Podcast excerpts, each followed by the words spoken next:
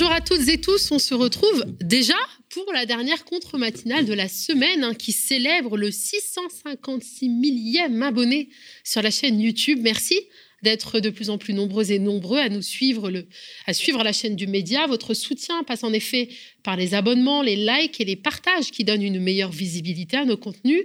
Votre soutien s'exprime surtout par des dons, car c'est le seul moyen de garantir notre indépendance et la gratuité des émissions que nous produisons. Rendez-vous sur Capal, hein, vous trouverez le lien vers la cagnotte en description de la vidéo. Place au sommaire de cette nouvelle édition.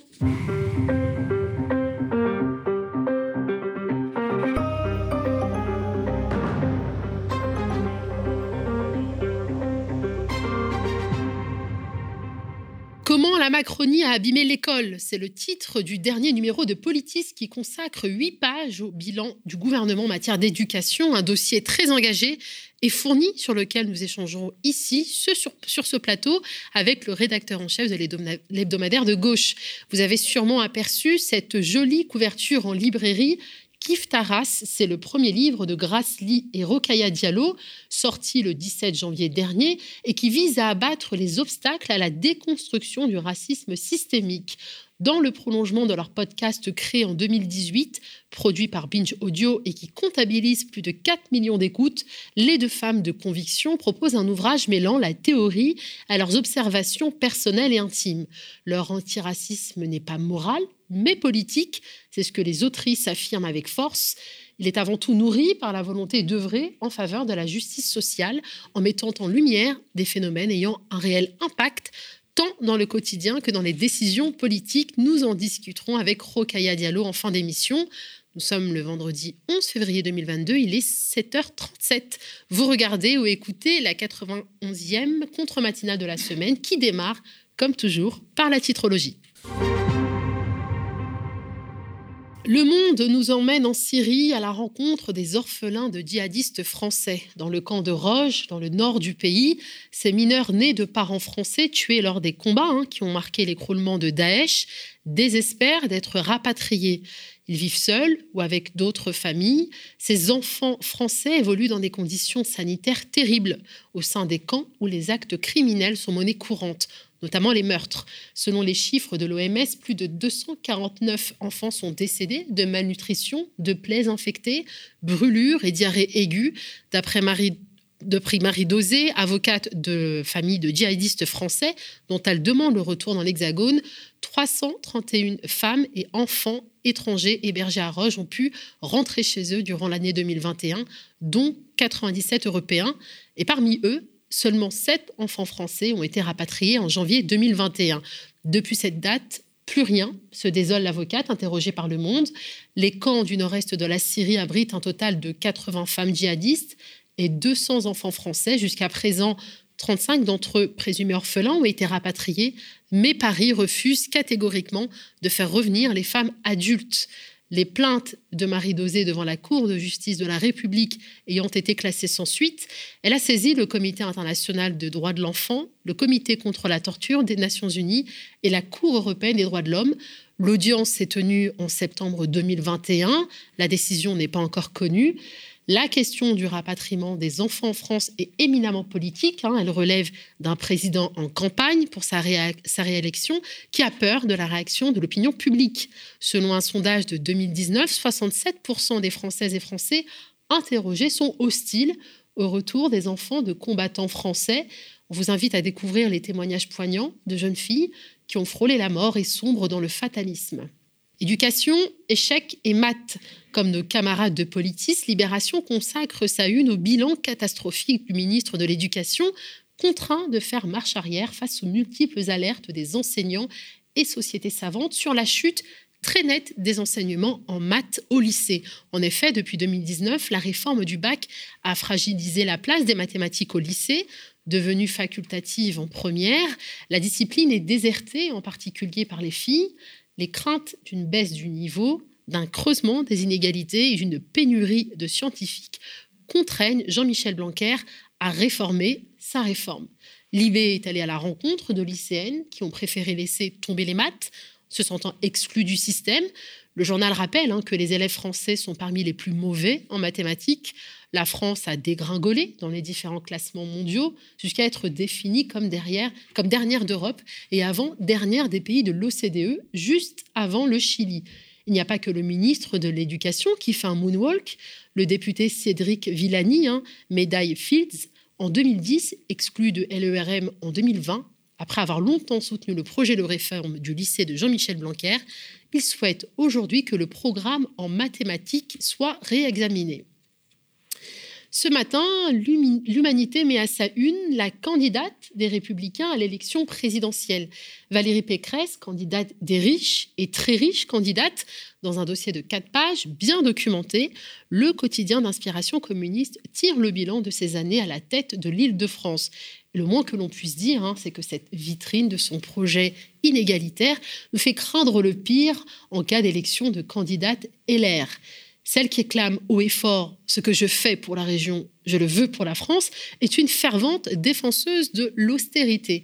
L'UMA liste ainsi les économies faites hein, sous son mandat, principalement, sans surprise, des économies sur le social et le logement, hein, dont le budget a été divisé par 2,5, mais aussi 5 millions d'euros de moins pour l'environnement, la dévitalisation des services publics pour donner la priorité aux entreprises et la surenchère sécuritaire sont aussi deux piliers de la politique de Valérie Pécresse.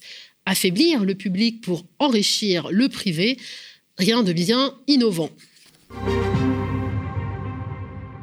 France 2030, le plan à 34 milliards de Macron pour booster sa campagne et le complexe techno-industriel, c'est la une de Basta qui rappelle que ce nouveau plan d'investissement annoncé par Emmanuel Macron en octobre 2021 a été décidé sans concertation piloté directement par l'Élysée, le gouvernement a surpris les parlementaires en faisant voter à la dernière minute et quasiment sans débat les premiers crédits de France 2030, hein, c'était 3,4 milliards d'euros pour 2022, et le principe d'un plan à 34 milliards d'ici 2030. Il permettrait, selon Emmanuel Macron, de continuer à développer de très grands champions français, notamment dans le domaine de l'innovation industrielle et technologique calibré pour servir les intérêts de grands groupes industriels. Le plan est dépourvu d'objectifs en matière d'emploi et de climat, décliné en trois volets, mieux produire, mieux vivre, mieux comprendre, et en investissements transversaux, France 2030 est un mélange entre catalogue et programme politique, rapporte Basta. Son fil conducteur semble être la foi dans la capacité de la technologie et des grands industriels à résoudre les problèmes économiques, sociaux, environnementaux et géopolitiques de la France, poursuit le journal. L'article pose la question de l'opportunité d'un nouveau plan hein, dans la mesure où une grande partie de ces secteurs, numérique, hydrogène, automobile et aéronautique, ont déjà été abondamment aidés depuis le début du quinquennat et encore plus hein, depuis le début de la crise sanitaire, notamment dans le plan de relance de septembre 2020. Il n'y a pas qu'il n'y a pas de révolution thématique dans France 2030 par rapport au plan de relance, sauf l'espace et les fonds marrants, fait, remarquer Nadine Levrato, économiste à l'Université Paris et Paris-Nanterre. Alors pourquoi un plan France 2030 Le message est politique, rapporte Basta. C'est un moyen de lancer sa campagne sans le dire à l'approche des élections présidentielles. Le, le plan France 2030 ressemble à une feuille de route pour un potentiel nouveau quinquennat. Lyon, les écologistes jouent la carte de la concurrence dans les transports. Les syndicats entrent en lutte, c'est le titre d'un article très fourni de rapport de force. Favoriser la concurrence entre les entreprises qui exploitent le réseau de transport en commun lyonnais sans léser les salariés, c'est la promesse de la majorité écologiste dans la métropole de Lyon, à laquelle ne croient pas les syndicats et qui l'ont fait savoir lors d'une grève massive le 9 février. Rapport de force nous plonge dans la bataille pour l'avenir des transports en commun qui ne fait que commencer. Pourquoi une telle volonté de mise en concurrence des entreprises? Essentiellement pour des questions de réduction de coûts, une étude de Citral du 4 mars 2015 réalisée à la suite de la réception de la seule offre de Keolis a ainsi évalué qu'un allotissement permettrait une économie d'exploitation de l'ordre de 5%, soit 120 millions d'euros pour la durée de la DSP, donc délégation de services publics. Détaille le rapport de la Cour régionale des comptes. Il souligne également que la concurrence permettrait de sortir de la dépendance vis-à-vis de Keolis. Pour les syndicats des TCL, CGT, FO, UNSA et CFDT qui, ont appelé à la grève hein, ce mercredi 9 février, l'allotissement est bien une mauvaise nouvelle, hein. ne soyons pas dupes, la finalité de cette démarche se traduira indéniablement par des reculs sociaux, par des surcoûts pour les citoyens et par une dégradation des conditions de transport pour les voyageurs, résume l'intersyndicale dans un communiqué. On ne pouvait pas terminer cette titrologie sans mettre en avant nos camarades de Off Investigation, le nouveau média de la galaxie des indépendants. Ils ont sorti en début de semaine le quatrième épisode de leur série d'enquêtes sur la Macronie, dédiée cette fois à l'hôpital public. Le synopsis Pouvait-on gagner la bataille contre le coronavirus avec un hôpital à bout de force? Depuis des années, l'exécutif supprime des milliers de lits. Les soignants tirent le signal d'alarme sans être entendus. En 2018, Emmanuel Macron lâchait à des infirmières épuisées Il n'y a pas d'argent magique. Malgré les milliards promis par le ministre de la Santé dans le cadre du Ségur, l'enveloppe accordée chaque année aux hôpitaux ne leur permet pas de faire face aux besoins de soins croissants des Français.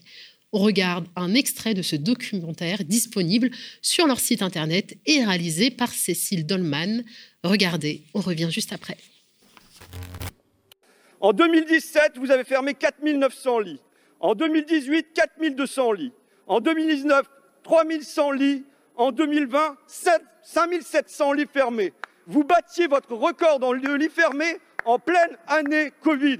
Vous avez baissé la digue. Vous n'avez cessé de baisser la digue et ce qui fait que la seule digue qu'aujourd'hui vous voulez relever, c'est la digue du contrôle. C'est quoi? C'est de dire aux Français de se diviser, de chercher des boucs émissaires parmi eux, quand c'est au sommet qu'il y a les responsabilités. C'est au sommet que depuis deux ans, vous n'avez pas fait passer encore, malgré vos beaux discours, l'argent avant les gens. Depuis l'arrivée au pouvoir d'Emmanuel Macron, plus de 17 000 lits d'hospitalisation complète ont effectivement été fermés. Mais cette politique de réduction des moyens et des capacités d'accueil qui fragilise l'hôpital public remonte en fait au début des années 2000.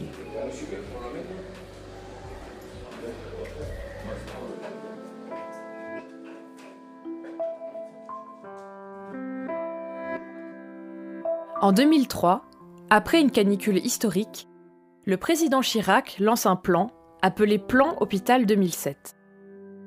Il pousse les hôpitaux à s'endetter massivement auprès du secteur privé et introduit un nouveau mode de financement, la tarification à l'activité. Désormais, la plupart des séjours à l'hôpital se verront attribuer un tarif sécurité sociale par le gouvernement.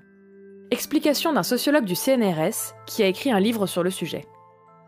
Exemple, un accouchement par voie basse sans complications, son tarif va être de 3700 euros.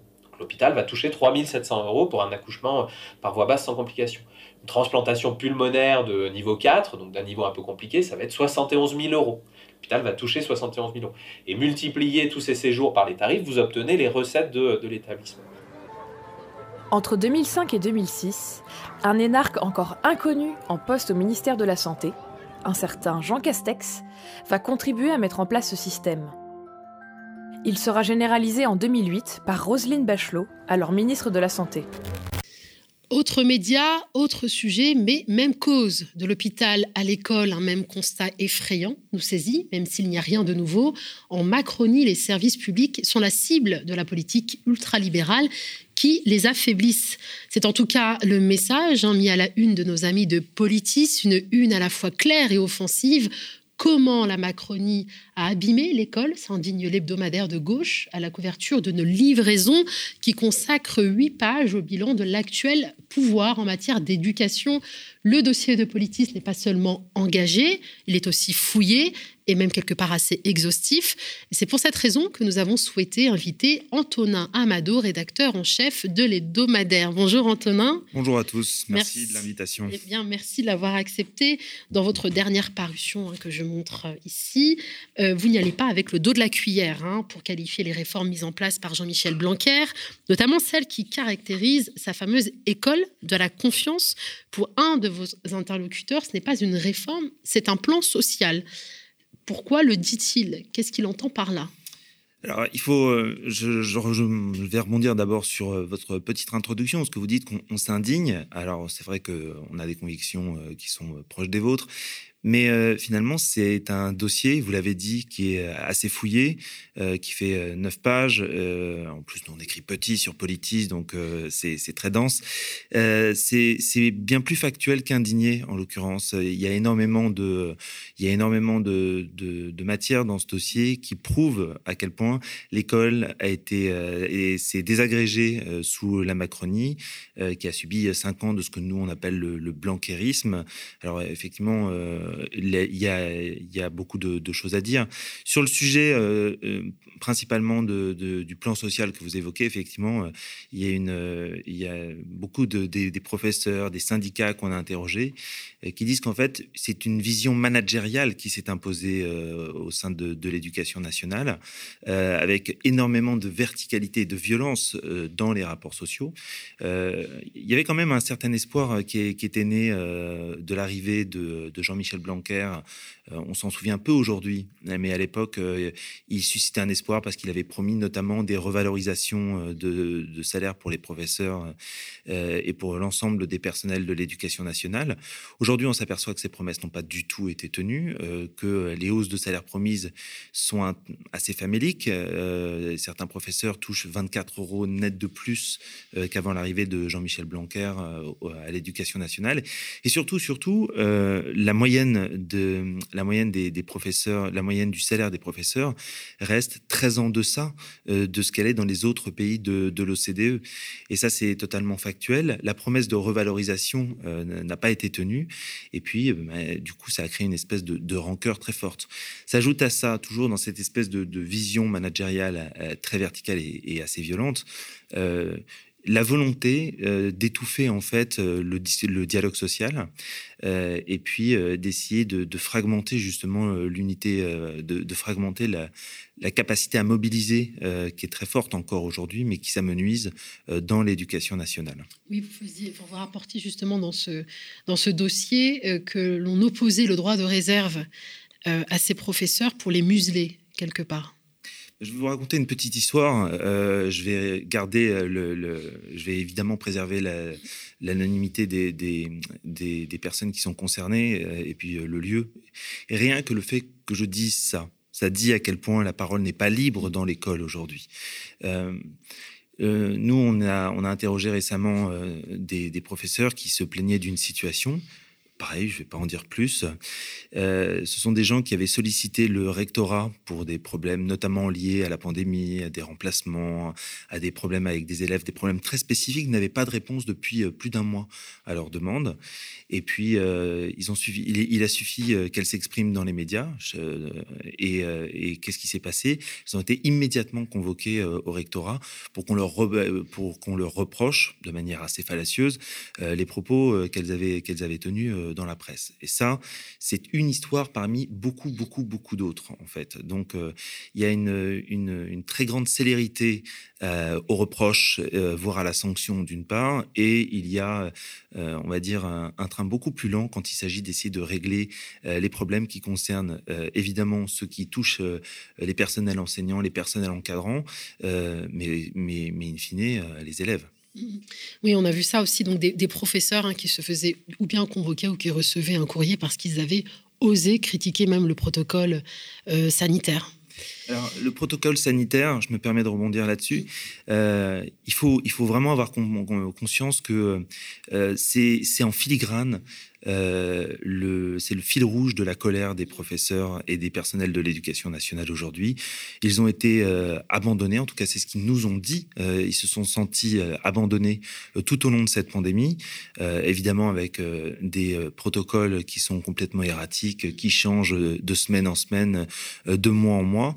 Et, puis ils n'ont pas oublié aussi qu'au début de la pandémie, ils ont été laissés en première ligne. alors certes, au début l'école a été fermée, mais très vite ça a été rouvert.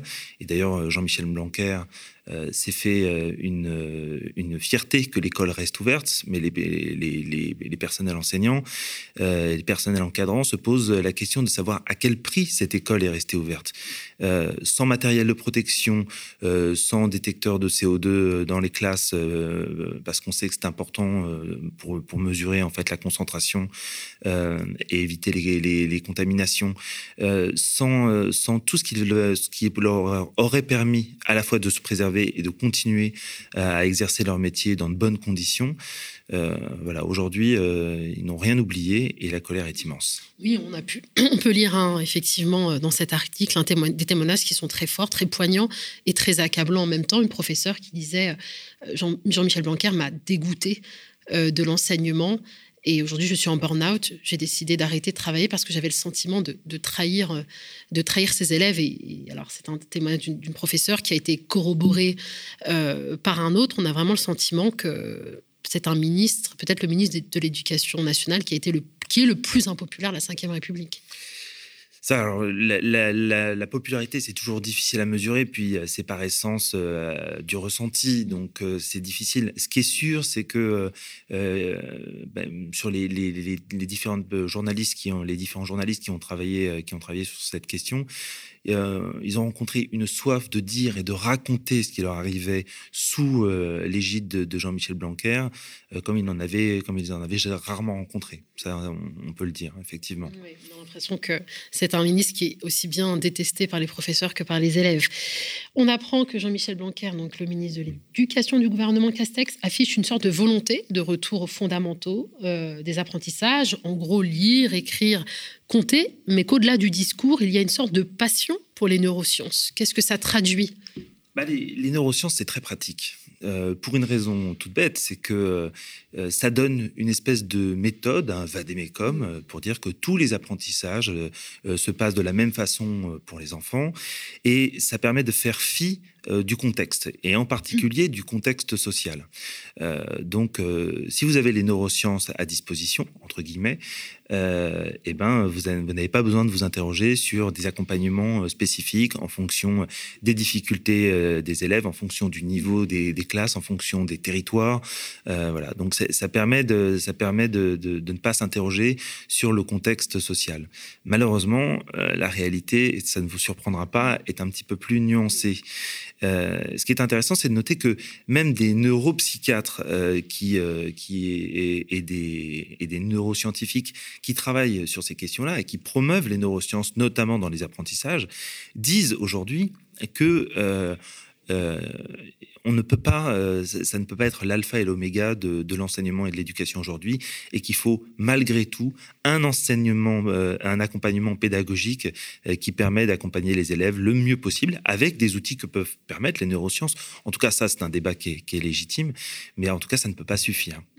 Cet intérêt pour les neurosciences nous rappelle aussi des propos de Nicolas Sarkozy qui avait provoqué un tollé il disait qu'on pouvait détecter un futur délinquant dès l'âge de 3 ans.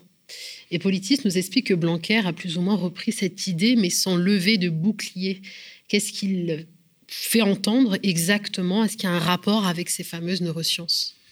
Bah, c'est difficile à dire euh, en, tant que tel, mais effectivement, euh, il, y a, euh, cette, il y a cette idée un peu sous-jacente qui consiste à dire que on peut détecter les comportements déviants, et je mets d'énormes guillemets sur, le, mot déviant, parce qu'on voit tout ce qui comporte de, dangereux par définition dès l'âge de 3 ans. Et effectivement, et donc on propose des grilles de lecture qui consistent en fait à placer des enfants dans des cases. Euh, et d'une certaine façon, euh, on, détermine aussi beaucoup de choses euh, alors même qu'ils ont 3, 4, 5 ans, ce qui paraît fou quand vous le formulez, quand vous le formulez ainsi. En plus, quand vous placez des enfants dans des cases, je ne sais pas si vous avez des enfants, mais moi j'en ai et, j'en connais, connais beaucoup. Ben, en fait, euh, les enfants, ils ont quand même une nette tendance à vouloir se conformer au regard de l'adulte. Euh, et, quand on sait ça, cette pensée-là, elle est, elle est à la fois effrayante et moi, je la considère comme dangereuse. Euh, et c'est le cas de, c'est le de l'ensemble des journalistes, des six journalistes qui ont travaillé sur ce dossier. Il y a aussi autre chose qui est frappant, euh, c'est que Jean-Michel Blanquer veut responsabiliser ses élèves. C'est pour ça qu'il a choisi euh, d'adopter, en tout cas de faire euh, voter cette réforme du baccalauréat, puis de Parcoursup. Donc on aurait des enfants qui, dès l'âge de 15 ans, devraient être habilités à faire un choix d'orientation qui, qui, sera forcément déterminant pour l'avenir. Donc des élèves suffisamment responsables pour choisir leur avenir, mais pas suffisamment pour choisir leur tenue. Absolument. Mais ce qui est intéressant dans, ce que vous soulignez, c'est que euh, là encore, on ne tient pas compte du contexte social. C'est-à-dire que quand vous avez des, enfants euh, de 13, 14, 15 ans qui sont issus de, milieux favorisés, qui sont extrêmement accompagnés euh, par, leurs, par, par leurs parents, qui ont un, contexte socio-culturel autour d'eux qui est très riche, qui les nourrit, qui les pousse, bah là, ça peut fonctionner. simplement, si vous prenez des élèves qui sont issus des milieux populaires, ou qui ont des parents qui ne parlent pas français, des choses comme ça. En fait, on les pousse vers, euh, vers des choix euh, dont eux-mêmes et leur famille ne comprennent pas forcément toujours toutes les implications. Ils se ferment d'un seul coup euh, un certain nombre de portes qui auraient pu correspondre à leurs aspirations. Donc, ce qu'on a, nous, on, on, appelle ça une responsabilisation irresponsable, en l'occurrence. Donc sur le papier, pourquoi pas? Mais il faudrait que pour que ça fonctionne, il y ait un vrai, un véritable accompagnement de ces élèves et de ces familles, parce qu'il faut jamais oublier les familles, euh, et qui aujourd'hui euh, n'existent pas. clairement. Impossible avec des profs absents ou des conseillers d'orientation qui ne sont même plus dans ces écoles. Vous écrivez que Jean-Michel Blanquer est un idéologue autoritaire et sensible à l'idéologie d'extrême droite. Pour quelle raison? Bah, ça, c'est son parcours qui nous le dit. Euh, je, vous, renvoie à l'excellent papier de, Nadia Sweeney euh, qui, a, qui a dressé un portrait un peu au, au, vitriol, mais par, définition, un, portrait qui est, très factuel. Euh, d'abord, il, faut savoir que le, père de Jean-Michel Blanquer était euh, proche de l'OS. Donc Jean-Michel Blanquer a baigné un peu dans une ambiance euh, très très particulière. Euh, il ne faut pas oublier qu'il était pressenti et qu'il était proche de François Fillon en 2017 et qu'il aurait tout aussi bien pu devenir le ministre de l'Éducation de, François Fillon.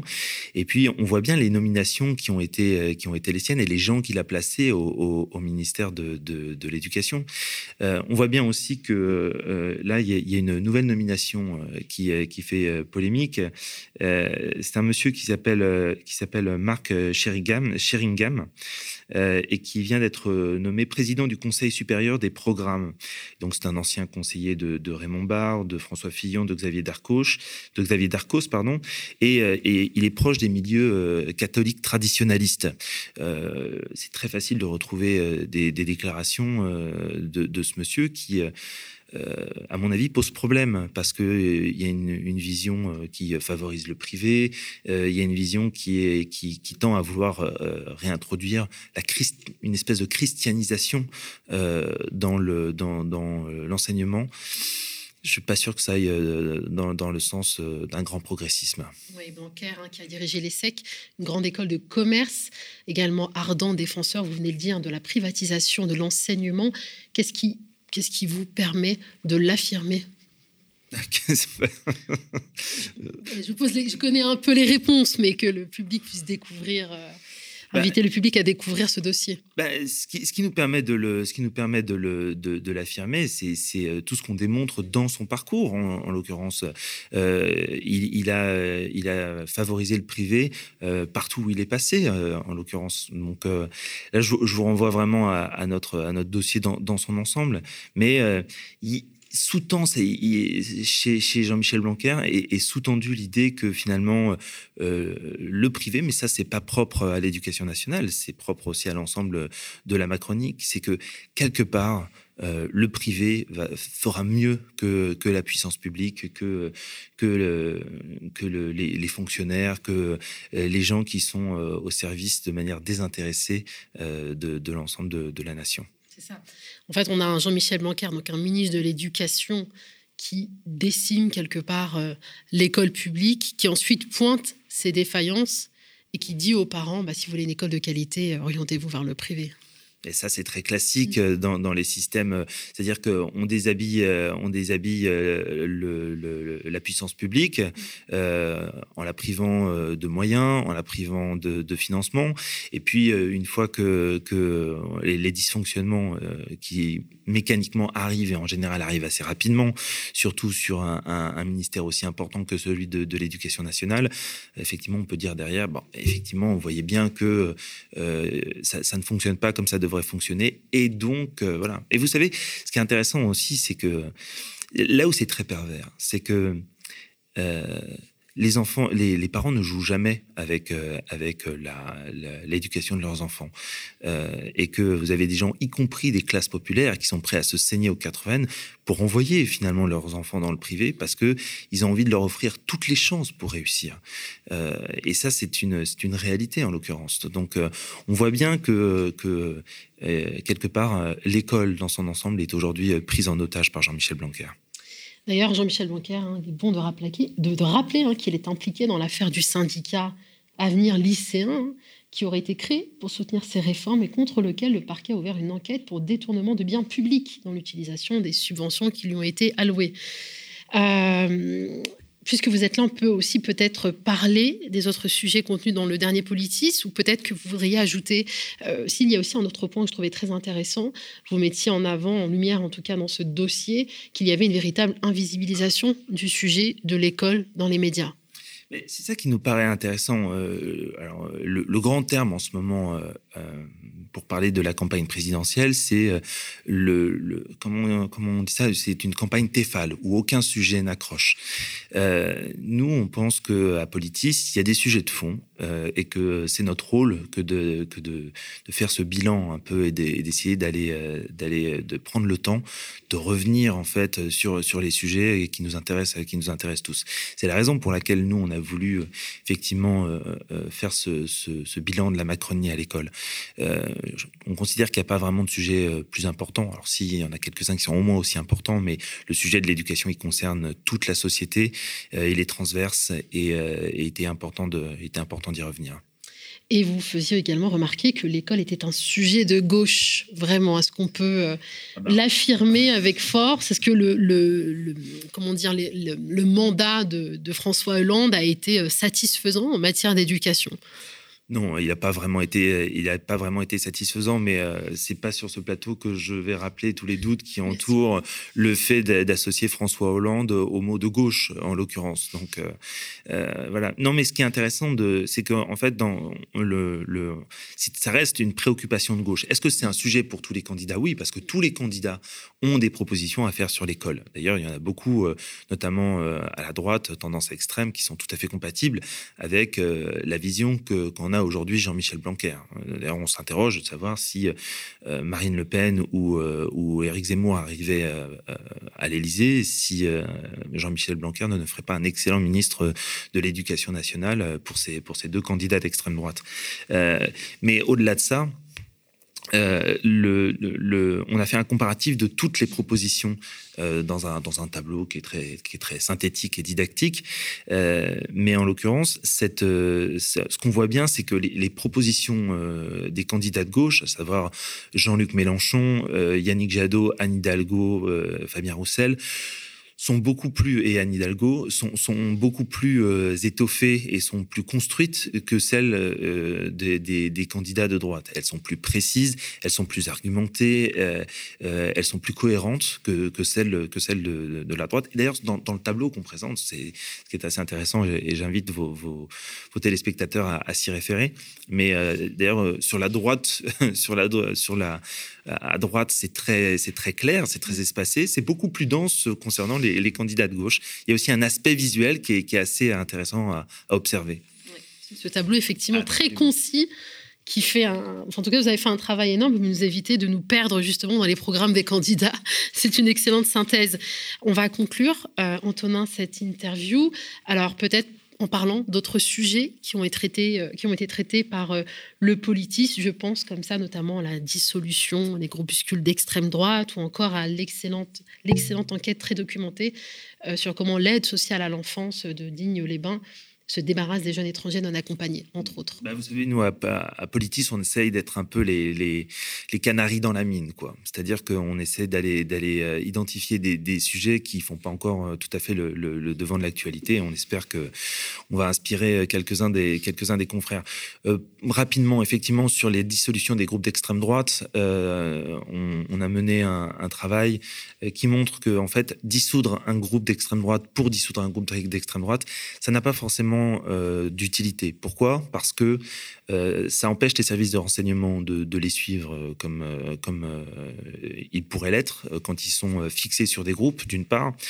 Et, et, en plus, ça, ce n'est qu'un affichage politique. Et, dernier point sur ce sujet, la justice aujourd'hui offre suffisamment d'armes pour pouvoir judiciariser des gens quand ils franchissent la limite, ce qui arrive assez fréquemment dans ce genre de, dans ce genre de groupe. Donc, effectivement, c'est intéressant de, comparer toujours euh, euh, les mesures d'affichage euh, telles que peut les afficher par exemple Gérald Darmanin dans ce dossier et sur, ce, sur ces thèmes, et puis bah, la réalité du terrain. Et nous, on, est très attachés à la réalité du terrain à Politis. Et puis, vous évoquiez l'enquête qu'on a fait sur l'aide sociale à l'enfance à, Digne-les-Bains.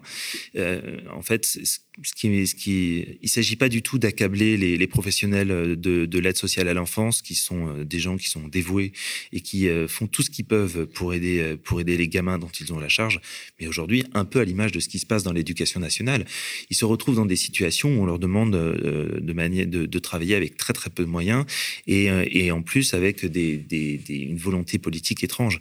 là, à Digne-les-Bains, c'est le, conseil départemental qui, donne pour euh, consigne de renvoyer les mineurs non accompagnés, les femmes de MNA dont on a énormément parlé, euh, avec, euh, avec un, billet de train ou un, billet de bus, et on les renvoie vers, on les renvoie vers Marseille, en leur disant si, si, tu verras, ça va bien se passer. En fait, ils arrivent, il n'y a absolument aucune prise en charge, et ce sont des gamins, parce que ce sont des gamins qui se retrouvent à dormir à la rue et qui se retrouvent confrontés à une violence assez inouïs qu'on a du mal à imaginer euh, euh, ici euh, et, qui sont in fine récupérés par des professionnels de l'enfance ou, de l'hébergement d'urgence dans des états qui sont, assez dramatiques. Sont des gamins qui sont traumatisés et qui vont mettre longtemps, s'ils y parviennent, à, à, se, à se remettre de l'épreuve qu'ils auront traversée, alors même que, euh, notamment à Digne, il y a des places euh, pour, euh, pour, pour ces gamins et qui pourraient tout à fait être accompagnés.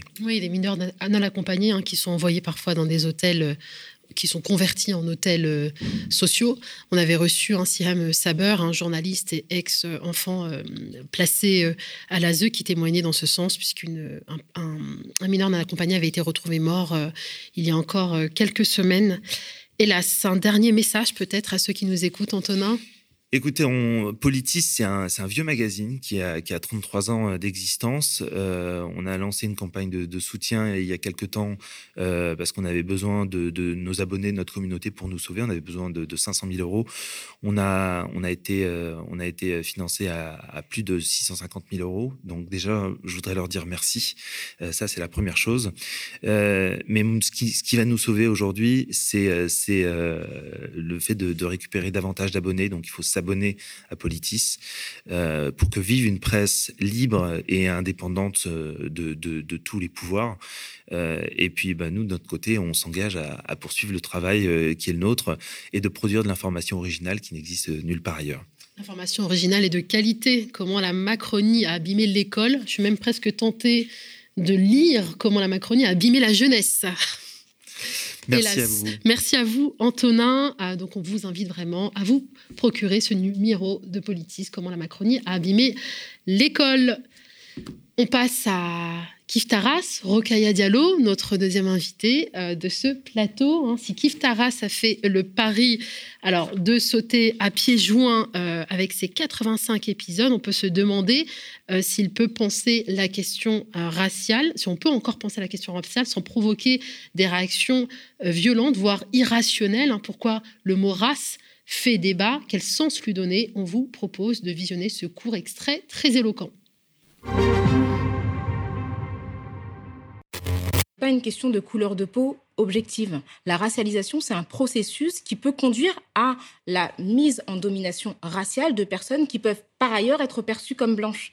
Et donc la Shoah, c'est du racisme. Les personnes euh, considérées comme juives, qu'elles le soient réellement ou non, ont été racialisées. Elles ont été racialisées par les nazis et donc elles ont vécu euh, la Shoah et l'Holocauste d'une fait d'une racialisation. Et c'est pour ça que c'est important de dire que la race, en fait, c'est une, c'est un, une, euh, une construction arbitraire arbitraire, c'est-à-dire qu'on peut décider que euh, ma couleur de peau euh, me fait appartenir au même groupe que Beyoncé que vous avez cité. Et en vérité, quand on nous regarde toutes les deux, il n'y a absolument rien de commun. Nous n'avons pas les mêmes traits, nous n'avons pas les mêmes cheveux, nous n'avons pas la même couleur de peau. Mais l'histoire de nos ancêtres fait qu'aujourd'hui, en 2022, nous sommes considérés comme appartenant au même groupe racial. De la même manière que les théories nazies ont racialisé des personnes d'une d'une ascendance réelle ou supposée juive et les ont enfermées dans un groupe racial. Et donc, quand Whoopi Goldberg dit que ce sont des blancs contre d'autres blancs, c'est pas ce qui s'est produit. Déjà, c'était pas une opposition. En fait, c'est un génocide. C'est pas des gens qui se sont combattus les uns et les autres. C'est un groupe qui a agressé un autre groupe et qui a tenté de l'anéantir.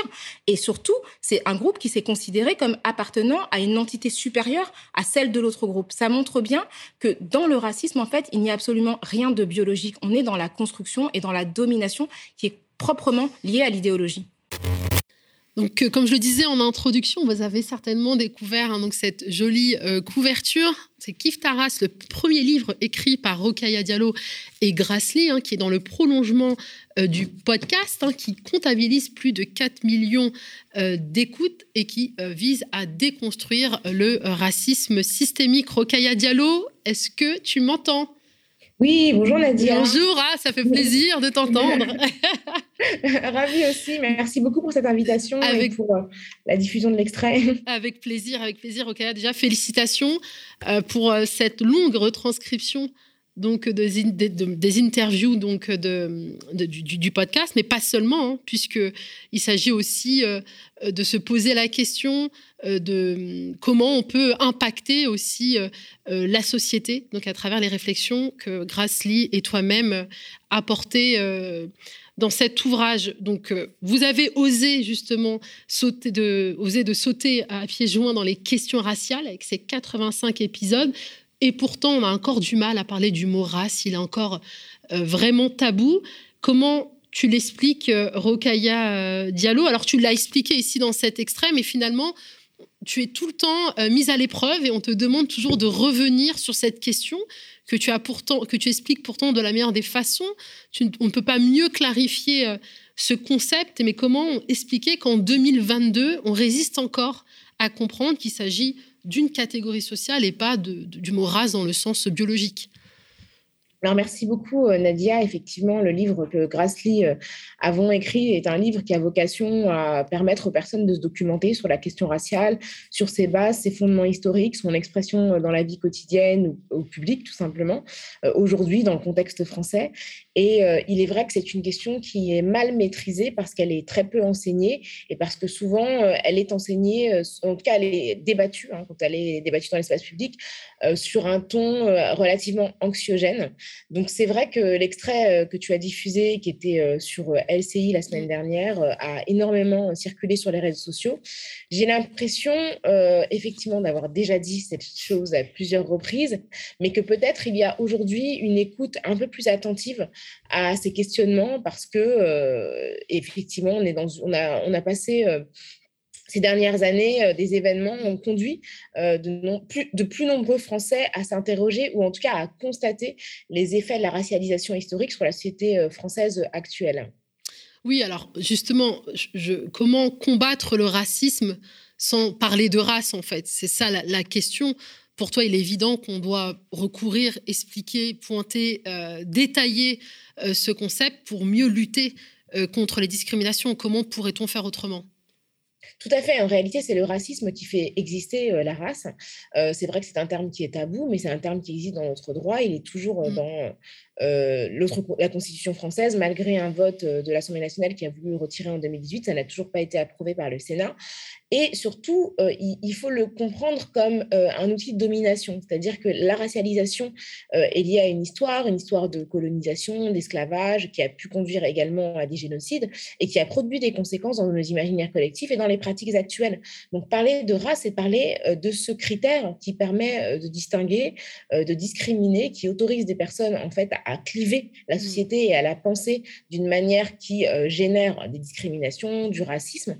Et donc on ne peut pas lutter contre le racisme, on ne peut pas essayer de déconstruire ces différentes hiérarchisations sans parler de ce critère en fait qui est le critère de la race. Alors évidemment, l'aspiration que l'on devrait tous avoir, c'est celle de dépasser ce phénomène racial, mais aujourd'hui on n'est pas du tout en mesure de le faire, donc il faut en parler. Il faut en parler, il faut nommer mmh. pour déconstruire et pour dépasser. C'est ça, nommer pour mieux lutter. Le mot race, une catégorie sociale. Les les opposants de ce terme, il y en a beaucoup, ils sont nombreux. Je, passe, je pense notamment à Monsieur Marc Côté, je, je, me souviens même plus, c'est Boc Côté, voilà, Monsieur Marc Côté, hein, qui a écrit un livre fantastique, Révolution racialiste. Alors eux, ce qu'ils craignent, c'est qu'en recourant à ce terme-là, même s'il a une acception plutôt sociologique, ça pourrait conduire à réhabiliter le mot race dans son sens biologique. Non, mais en fait, c'est moi ce que je trouve formidable, c'est qu'on pense que en retirant un mot de manière totalement magique, mmh. la France va supprimer le racisme alors que ce mot euh, est, euh, sert justement dans, la Constitution, euh, il, est inclus dans une expression qui est sans distinction de race. Donc ça veut dire en fait que c'est un mot qui a été introduit mmh. pour lutter contre les discriminations, contre les distinctions qui sont fondées effectivement sur une fiction qui n'a pas de fondement biologique, mais sur une fiction qui est tout à fait opérante. Donc moi, ces gens qui passent davantage d'énergie à dire que les gens qui utilisent le terme race sont des problèmes plutôt qu'à lutter contre le racisme qui est documenté euh, à plusieurs niveaux, au niveau des recherches d'emploi, des recherches d'appartements, au niveau aussi de la verbalisation quand même d'un certain discours politique qu'on entend énormément, particulièrement en ces temps de campagne présidentielle. Euh, donc ces gens-là qui vont davantage lutter contre le mot que contre des phénomènes qui sont euh, absolument visibles, lisibles et audibles, eh bien ce sont des gens qui pour moi luttent en réalité contre l'antiracisme et qui ont trouvé un prétexte commode qui est de dire que ce mot-là est un problème et que ce mot-là est est, un mot qui euh, génère du racisme, alors que c'est absolument faux. Je vais te poser cette question euh, un peu, un, peu, un, peu relou, un peu fâcheuse, mais je dirais un peu relou. Euh, c'est parce que je sens qu'elle va être posée par des trolls en commentaire de la vidéo YouTube. Est-ce qu'il y a un racisme anti-blanc, Rokhaya Diallo? Alors, il y a euh, effectivement, euh, il est possible de discriminer, euh, d'éprouver des sentiments de haine ou d'agresser des personnes parce qu'elles sont blanches ou perçues comme telles. Mais le racisme, c'est un mot qui a une histoire. Il est ancré dans une histoire très longue, qui est l'histoire de l'esclavage, qui est l'histoire de la colonisation, qui est l'histoire de la, de la Shoah, et donc qui est une idéologie de hiérarchisation des groupes en fonction de critères arbitraires, qui, constituent, qui constituent effectivement des groupes raciaux, et une, une hiérarchisation qui a conduit à une institutionnalisation et à une violence. Donc le racisme, c'est ça, ça s'inscrit dans cette histoire-là de manière très très précise et c'est un phénomène qui euh, opère à différents euh, endroits de la vie quotidienne. Euh, or, les personnes blanches ne font pas l'expérience d'une discrimination structurelle qui serait issue d'une histoire et d'une idéologie qui aurait hiérarchisé le monde de manière à, à, faire que les blancs seraient en bas à l'échelle hiérarchique. Si certains blancs font de manière individuelle l'expérience de violence, évidemment, c'est condamnable, mais ce n'est pas une expérience collective. Aujourd'hui, le fait d'être blanc ou blanche n'est pas un désavantage structurel en France. Quand on est blanc, on ne se demande pas quelle, quelle euh, conséquence sa couleur de peau aura sur sa trajectoire professionnelle, quotidienne, euh, ou même euh, sur, le fait de pouvoir, par exemple, se reconnaître dans des gens qui nous ressemblent dans les films, à la télévision, dans la littérature, etc. etc. Donc ce n'est pas du racisme à proprement parler, même si toute haine et toute violence doivent être combattues. Merci, Roquette, de l'avoir de nouveau euh, clarifié. Je, posais la question en introduction, mais je vais peut-être la repréciser.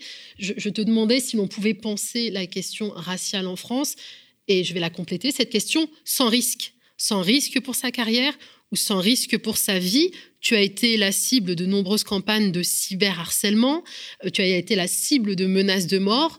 D'autres professeurs en université ont vu leur, euh, leur évolution ralentie parce qu'il défendait une certaine, parce qu'il, j'allais dire une vision indigéniste, mais ça c'est leur langage, donc je vais plutôt dire qu'il s'intéressait aux questions de la, de la, du, pardon, je vais y arriver, du décolonialisme. Euh, est-ce que tu peux peut-être témoigner justement de ces, de ces difficultés euh, aujourd'hui en tant que journaliste, autrice et militante d'aborder ces questions sans craindre pour, pour sa vie quelque part? Ce qui est certain et très très juste dans, ce que tu dis, c'est que la question raciale est une question explosive. En France, euh, décider euh, de consacrer du temps à parler euh, de questions raciales, mais aussi de féminisme, parce que Kif Taras est un, est un projet qui justement essaie de croiser les dynamiques d'oppression en parlant de, de, de, la, en, tout cas en tout cas du genre et de la question raciale, eh bien, c'est s'exposer à des vexations, voire effectivement à des, à des pertes. Moi, j'ai par exemple, j'ai fait mon premier procès en cyberharcèlement en 2014, hein, donc euh, pour une agression qui était intervenue en 2013, j'ai gagné, euh, c'était un appel au viol. J'ai aussi été menacée de mort à plusieurs reprises. Effectivement, je suis régulièrement injuriée, cyberharcelée, c'est mmh. complètement hebdomadaire et je suis aussi exposée à des récriminations extrêmement, plus ou moins brutales de la part de personnalités publiques. Donc c'est vrai que c'est un sujet qui n'est pas consensuel et qui génère à la fois de l'agressivité et qui peut aussi générer des pertes. Hein. Quand je parlais de pertes, j'ai perdu des, clairement des opportunités des professionnels du fait euh, de mes prises de position sur la question. Et encore aujourd'hui, euh, mon nom est perçu à certains endroits comme étant euh, sulfureux. Donc oui, en France, c'est compliqué quand on est, par exemple, à l'université, de travailler sur ces questions-là et d'obtenir effectivement une, des, postes parce que ce sont des questions qui sont considérées comme étant sulfureuses et comme n'étant pas légitimes non plus intellectuellement. C'est aussi ça qui est compliqué, c'est que tout le monde essaie de s'exprimer sur la question raciale. Il y a beaucoup de personnes essaient de s'exprimer sur les questions raciales pour les stigmatisés, mais bien peu sont capables de mobiliser euh, les théories euh, qui ont conduit à la réflexion actuelle. Donc ça reste euh, des prises de position qui sont risquées, en tout cas, qui ne sont pas comment dire, génératrices de, de, comment dire, d'opportunités dans le contexte français. C'est véritablement très compliqué. Oui, donc ça provoque effectivement une, une, violence qui est presque irrationnelle quand on parle de ces questions de race et de, et de racisme. Est-ce que tu as le sentiment Rokaya, euh, alors déjà, j'aimerais te poser cette question comment on fait pour se protéger de cette violence? Comment toi tu fais? Parce qu'à chaque fois, nous, on te regarde sur les plateaux télé, on a, voilà, on, a énormément de respect pour toi, on est assez admiratif de, cette résilience, de cette capacité de répondre aux attaques, mais dans le même temps, on se dit, mais comment faire Rokaya Diallo? Merci beaucoup pour ta question et ta, solidarité. Euh, bon, déjà, je pense qu'il y a des choses qui sont aussi liées à des, dispositions personnelles. Euh, la réalité, c'est que j'apprécie le débat et que quand je vais euh, débattre sur un plateau de télévision, c'est pas quelque chose qui me fait souffrir. Hein. C'est moi, voilà, je, pense que je suis d'un naturel. En tout cas, je l'ai découvert dans l'exercice d'un naturel assez combatif. Donc, le fait de confronter mes idées, y compris parfois de manière violente sur des plateaux de télévision, c'est pas un problème. C'est très différent de ce que j'ai évoqué à l'instant, qui est le cyberharcèlement, qui est beaucoup plus lourd et effectivement qui est plus dommageable. Comment, comment fait-on? En tout cas, pour ce qui me concerne, je varie mes activités. J'ai la chance de faire d'autres choses. Kiftara, c'est le 11e livre que je publie. je fais des documentaires que je réalise et que j'écris. Donc, c'est un temps de création que, que, voilà, que j'investis avec une grande liberté. On a ce podcast, Kiftaras, qu'on a créé avec Grassly, mmh. qui nous permet d'inviter de nombreuses personnes différentes, dont tu fais partie, par exemple, pour parler de sujets assez, assez variés. c'est un espace de liberté également. Et puis surtout aussi, enfin, peut-être un petit peu moins depuis deux ans, mais en tout cas, j'ai l'opportunité de me rendre régulièrement dans d'autres pays, mmh. ce qui permet aussi de relativiser ce qui se passe dans le contexte français. Et après, à titre personnel, que je pense qu'il est important de se protéger et de s'entourer correctement euh, d'une manière à avoir un équilibre et à ne pas euh, dédier sa vie euh, à l'espace public. Donc moi, l'espace public, c'est un espace professionnel. Les plateaux de télévision sur lesquels tu peux me voir ou d'autres personnes, donc ce dont tu parlais à l'instant, mmh. sont des plateaux où j'exerce ma profession. Donc, je, viens euh, en tant euh, que personne qui est liée contractuellement mmh. à ces espaces-là. Donc, ça fait aussi aborder la question euh, d'une manière différente parce que je sais que je viens faire mon travail et qu'après, une fois que j'ai terminé mon travail, je rentre chez moi et je, je, je, je me, comment dire, je m'adonne à des activités divertissantes ou autres. Voilà. ça joue aussi énormément. Oui, alors toujours par rapport en rapport avec cette, cette violence hein, que tu peux subir et même d'autres d'autres sociologues, d'autres autrices hein, qui écrivent sur cette question du racisme et de, et de la race. On a le sentiment qu'il y, a clairement une avancée aujourd'hui. Euh, on voit de plus en plus de, nouveaux visages euh, émerger euh, dans l'espace public qui se saisissent de ces questions et qui sont légitimes, beaucoup plus légitimes à le faire puisqu'elles sont elles-mêmes concernées. Donc une avancée et en même temps on a l'impression qu'en face, on va créer de nouveaux concepts euh, on va vous affubler d'islamo-gauchistes, d'indigénistes, on va parler de wokisme pour empêcher finalement euh, ce débat. Et on a le sentiment, dans le même temps, que finalement, c'est un peu creuser le fossé et un peu euh, contribuer à cliver la société. C'est tout le paradoxe. Ou alors, est-ce que c'est un passage obligatoire avant de pouvoir peut-être vivre de manière un peu plus, de cohabiter et de vivre de manière un peu plus pacifique. Alors, ce qui est effectivement vraiment fascinant, c'est que les deux choses dont tu viens de parler sont voilà, consécutives l'une de l'autre. Euh, c'est-à-dire que c'est parce que c'est précisément parce qu'il y a euh, de nouvelles figures euh, de personnes non blanches ou d'une nouvelle génération de féministes qui introduisent dans le débat public des notions qui ont été pendant très très longtemps invisibilisées et qui ont le pouvoir de le faire. Pour quelles raisons Parce qu'aujourd'hui on dispose de réseaux sociaux qui permettent d'imposer un discours alternatif, alternatif pardon, au discours médiatique dominant. C'est précisément parce que ces figures-là sur, surgissent que les réactions se font violentes et que euh, les conservateurs et les conservatrices redoublent d'imagination pour disqualifier ces personnes en les affublant de noms euh, plus ou moins infamants, plus ou moins euh, stupides, alors qu'en réalité, la plupart des Français ne comprennent pas de quoi il ressort.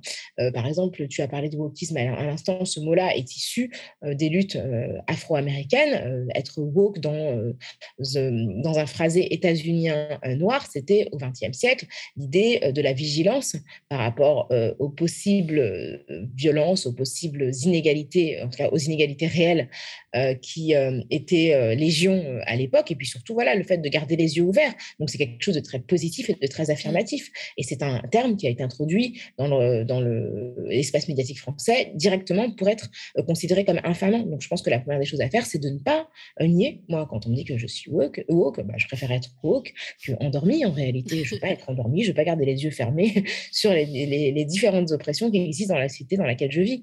Euh, par ailleurs, si vous faites un micro-trottoir dans, trottoir, pardon, dans la rue et que vous demandez aux Françaises et aux Français ce qu'est euh, le wokisme, je pense que personne ne peut vous dire de quoi il s'agit. Donc c'est un mot comme ça, un petit peu valise, dans lequel chacun met euh, tout ce qu'il ou elle projette, en tout cas du côté des politiques, mais qui n'a absolument aucun fondement dans l'espace intellectuel, dans l'imaginaire collectif français.